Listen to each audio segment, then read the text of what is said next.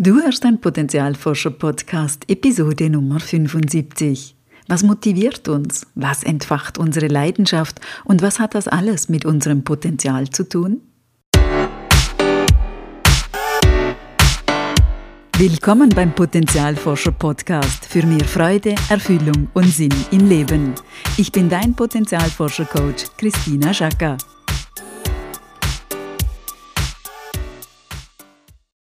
Hallo liebe Potenzialforscherin, hallo lieber Potenzialforscher. Ich freue mich sehr, dass du auch im neuen Jahr Lust hast, dein Potenzial zu erforschen und heute mit dabei bist.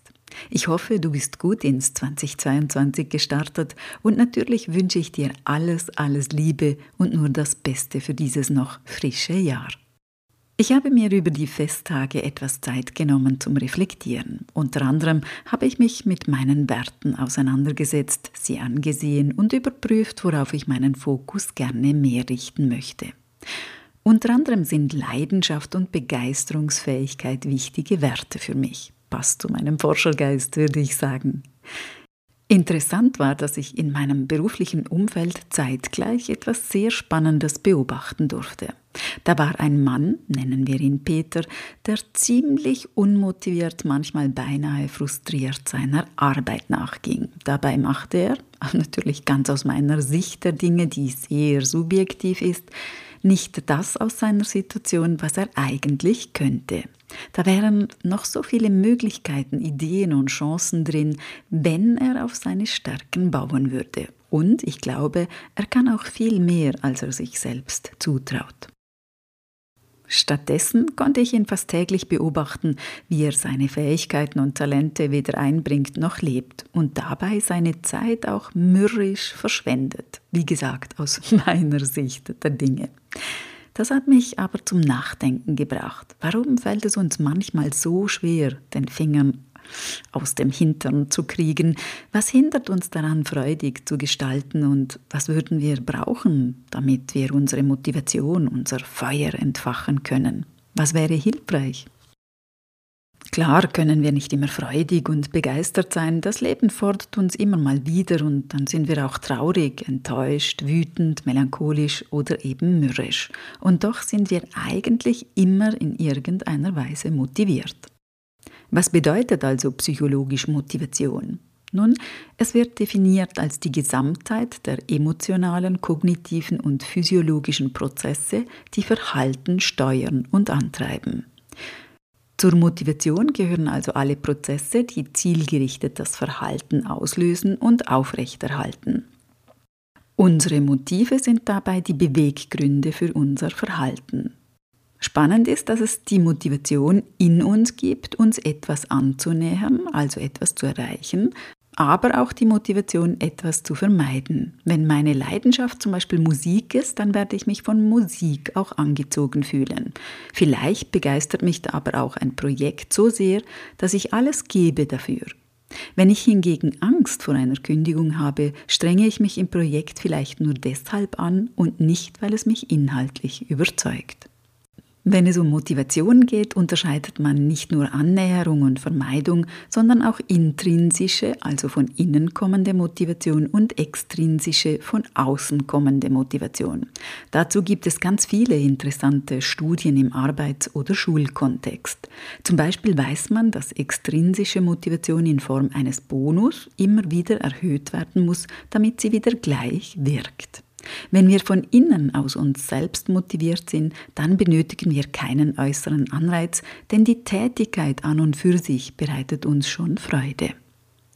Natürlich können wir hier noch viel tiefer gehen, aber ich möchte dir gerne nur ein paar Essenzen darlegen, damit du dann deine eigene Motivation beobachten kannst.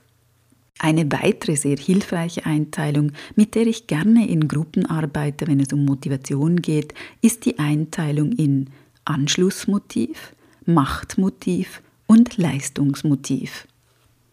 Wir alle haben alle drei dieser Motive, aber eines der drei ist meist etwas stärker ausgeprägt und leitet unser Verhalten intensiver. Menschen mit Anschlussmotiv stellen zum Beispiel gerne positive Beziehungen her. Sie sind gerne mit anderen in Kontakt, helfen und unterstützen, erklären und unterrichten gerne. Menschen mit Machtmotiv wollen etwas bewirken, Einfluss nehmen, etwas voranbringen, gestalten. Sie übernehmen gerne Verantwortung und gehen mutig voran. Menschen mit Leistungsmotiv finden es toll, Dinge oder Abläufe zu verbessern. Sie lieben es, etwas zum Laufen zu bringen, einen Beitrag zu leisten. Sie setzen und erreichen gerne Ziele und beweisen sich gerne. Wenn du nun so ganz spontan in dich hineinhörst, welcher der drei Motivlagen trifft am meisten auf dich zu? Ist die Interaktion mit anderen Menschen für dich besonders wichtig, also Anschluss? Oder macht es dir Freude, Verantwortung zu übernehmen und etwas zu gestalten, zu bewirken, also Macht? Oder findest du es reizvoll, dich immer wieder zu steigern und Dinge zu verbessern, also Leistung? Und wenn du das für dich so spontan herausgefunden hast, passt das auch zu deinen Tätigkeiten im Alltag, im Beruf? Wenn du magst, beobachte das mal eine Woche lang in deinem Alltag. Das könnte sehr spannende Erkenntnisse liefern. Und nun kommen wir zur wichtigen Frage, was hat das alles mit unserem Potenzial zu tun? Nun ja, ganz schön viel, denn zu unserem Potenzial gehören nicht nur unsere Talente, Begabungen und Fähigkeiten.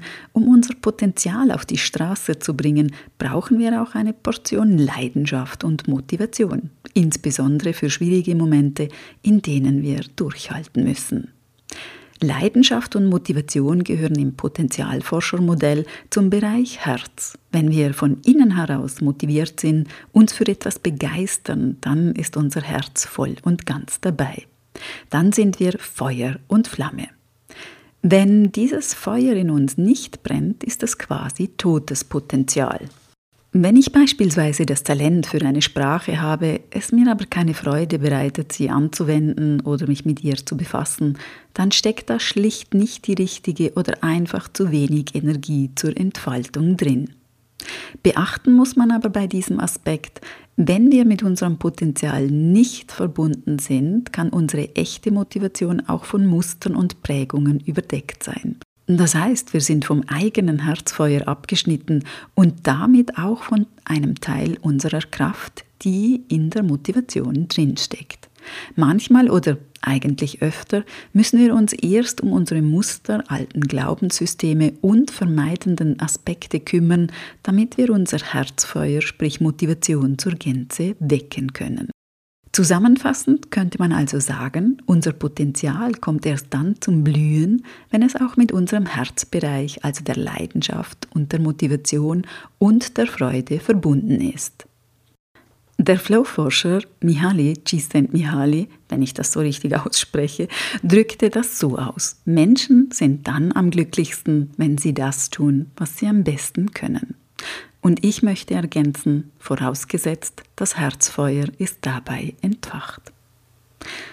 Zum Schluss zurück zu Peter. Meine sehr subjektive Beobachtung deutet darauf hin oder könnte darauf hindeuten, dass Peter als wunderbarer Mensch mit seinen einzigartigen Fähigkeiten seine Motivation aus dem Anschlussmotiv ziehen könnte.